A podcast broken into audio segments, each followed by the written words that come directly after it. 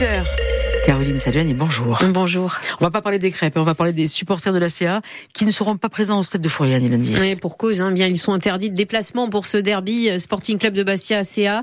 La préfecture de Haute-Corse a pris un arrêté hier euh, en fin d'après-midi. Ça avait déjà été le cas pour les supporters bastiais lors du match aller en octobre dernier. Cette rencontre de lundi est donc classée au niveau 4 sur 5 par la division nationale de lutte contre le hooliganisme. Et la nouveauté pour ce match retour, Clémence Gourdon-Negrigne, c'est la présence d'un au-dessus du stade.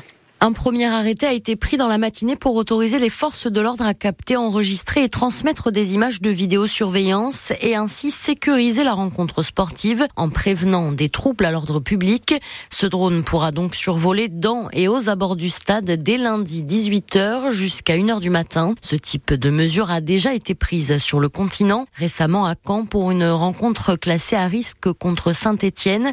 Le match se jouait alors à guichet fermé sans interdiction de déplacement pour les Stéphanois. Mais pour le derby, la préfecture de Haute-Corse a aussi pris un arrêté qui interdit le déplacement individuel ou collectif de toute personne se prévalant de la qualité de supporter de la CA. Autre mesure déjà régulièrement prise dans ces rencontres, l'interdiction de transport et d'utilisation de fumigènes. Et puis dans l'actualité, la satisfaction d'Amos Abaïzan après les dernières annoncières de Gabriel Attal en direction du monde agricole. Près d'une semaine après ces euh, premières annonces qui n'avaient pas calmé la colère des agriculteurs, le Premier ministre a donc annoncé hier deux nouvelles mesures. Parmi elles, souveraineté alimentaire inscrite dans la loi, renforcement de la loi Egalim pour protéger la rémunération des agriculteurs, ristourne fiscale dès l'achat pour le gasoil non routier ou encore refus du Mercosur et interdiction d'importation de fruits et de légumes qui contiennent un pesticide. Autant d'annonces qui ont été saluées hier par le vice-président d'Amosa Paysanne, Jacques Philippe, au micro de Clémence Gourdon-Negri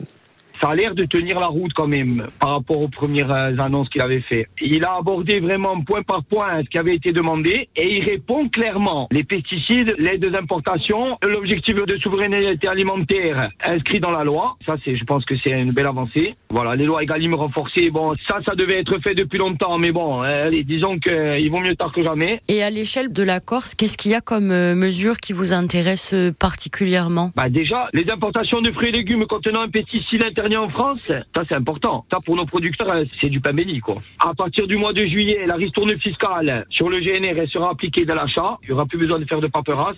Ça c'est super important. Après attention, c'est toujours pareil. Il faut que ce soit appliqué, mais si c'est appliqué, c'est très bien. Et pour la coordination rurale Corse, ces mesures pourront effectivement changer le quotidien des agriculteurs sur l'île, mais le combat, dit-elle, reste entier pour euh, travailler sur les spécificités locales. Et puis sur le continent, les barrages des agriculteurs sont levés progressivement aujourd'hui encore après l'appel des syndicats majoritaires, c'est-à-dire la FNSEA et les jeunes agriculteurs à suspendre donc tous les blocages des axes routiers. La Confédération paysanne de son côté assure qu'elle reste mobilisée. Une mobilisation en demi-teinte hier en Corse des enseignants dans le cadre d'un mouvement de grève nationale. Avec près de 20% de grévistes dans le premier degré, 12% seulement dans le second, selon les chiffres qui nous ont été donnés par le rectorat. Les syndicats, rappelons-le, dénoncent notamment les conditions de travail des enseignants, les bas salaires ou encore le statut précaire des AESH, c'est-à-dire les accompagnants des élèves en situation de handicap. Face aux accusations proférées à son encontre dans un article du Canard enchaîné, Gilles Simeone s'est défendu hier lors de la session de l'Assemblée de Corse. Un article qui évoquait notamment des des liens supposés entre le président de l'exécutif et la bande criminelle du Petit Bar, suspecté d'avoir la main sur le restaurant La Ferme, situé sur l'île de Caval, restaurant situé plus précisément au centre d'une parcelle de 3 hectares que la collectivité de Corse a préempté pour 2 millions d'euros, c'était en 2018, et dont les loyers n'ont jamais été encaissés par la collectivité de Corse. La Chambre régionale des comptes avait déjà tiré la sonnette d'alarme. Depuis, la justice enquête sur des soupçons de en raison notamment de ces loyers non perçus. Et hier, lors de la session, le président de l'exécutif a donc rappelé les dessous de cette acquisition. Les difficultés techniques et juridiques, elles existent. Mais comme je l'ai dit à la Chambre régionale des comptes, nous avons fait ce choix en connaissance de cause parce que, parlons clairement, Caval, ça a été pendant des décennies le règne du non-droit, de la spéculation, des opérations occultes et de la mafia. Ça a été aussi la réponse par la clandestinité. Il y a eu des opérations commando à Caval. Bon, des gens ont pris des risques, des gens sont allés en prison et ça n'a rien réglé non plus. Le pari de la préemption, c'est de dire que par la force du droit, nous reprenons pied à nous permettons à ce territoire d'évoluer et d'évoluer dans un sens positif et qu'il redevienne partie prenante de la Corse et partie prenante d'une Corse qui soit un état de droit. La collectivité de Corse, elle n'a pas vocation à faire détruire ce restaurant. La collectivité de Corse, c'est mon avis, je vous l'ai dit, je vous l'ai écrit, elle n'a pas vocation à être propriétaire euh, des murs d'un restaurant et à toucher un loyer. Des accusations qui ont suscité beaucoup d'émotions donc hier dans l'hémicycle, mais peu de fond en revanche sur le rapport de la Chambre régionale des comptes qui pointe quand même la gestion erratique des espaces littoraux. Seul le groupe de droite Sofiono l'a abordé, dénonçant avec euh, Marie-Thérèse Mariotti l'inertie sur le sujet de l'érosion ou la fragilité juridique de la préemption du terrain de Caval en 2018, contre lequel la droite s'était déjà élevée. On écoute à ce sujet la conseillère Marianne Pierre, également notaire de formation.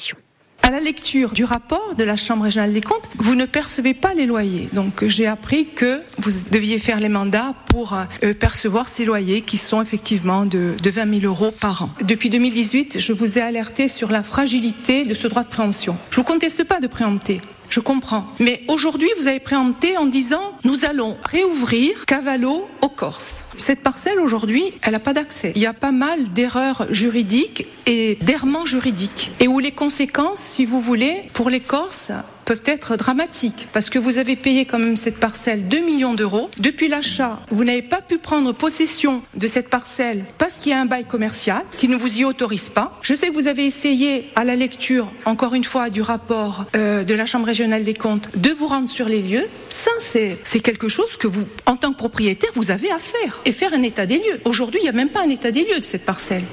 Et la conférence des présidents se réunit aujourd'hui pour voter une motion de soutien à Gilles Siméogne. Un reportage signé Paul Ortoli. Et puis du côté euh, de l'extrême sud, les recherches se poursuivent pour retrouver un septuagénaire disparu depuis mardi. Les gendarmes ont mis en place d'importants moyens pour retrouver ce commerçant de Porto Vecchio.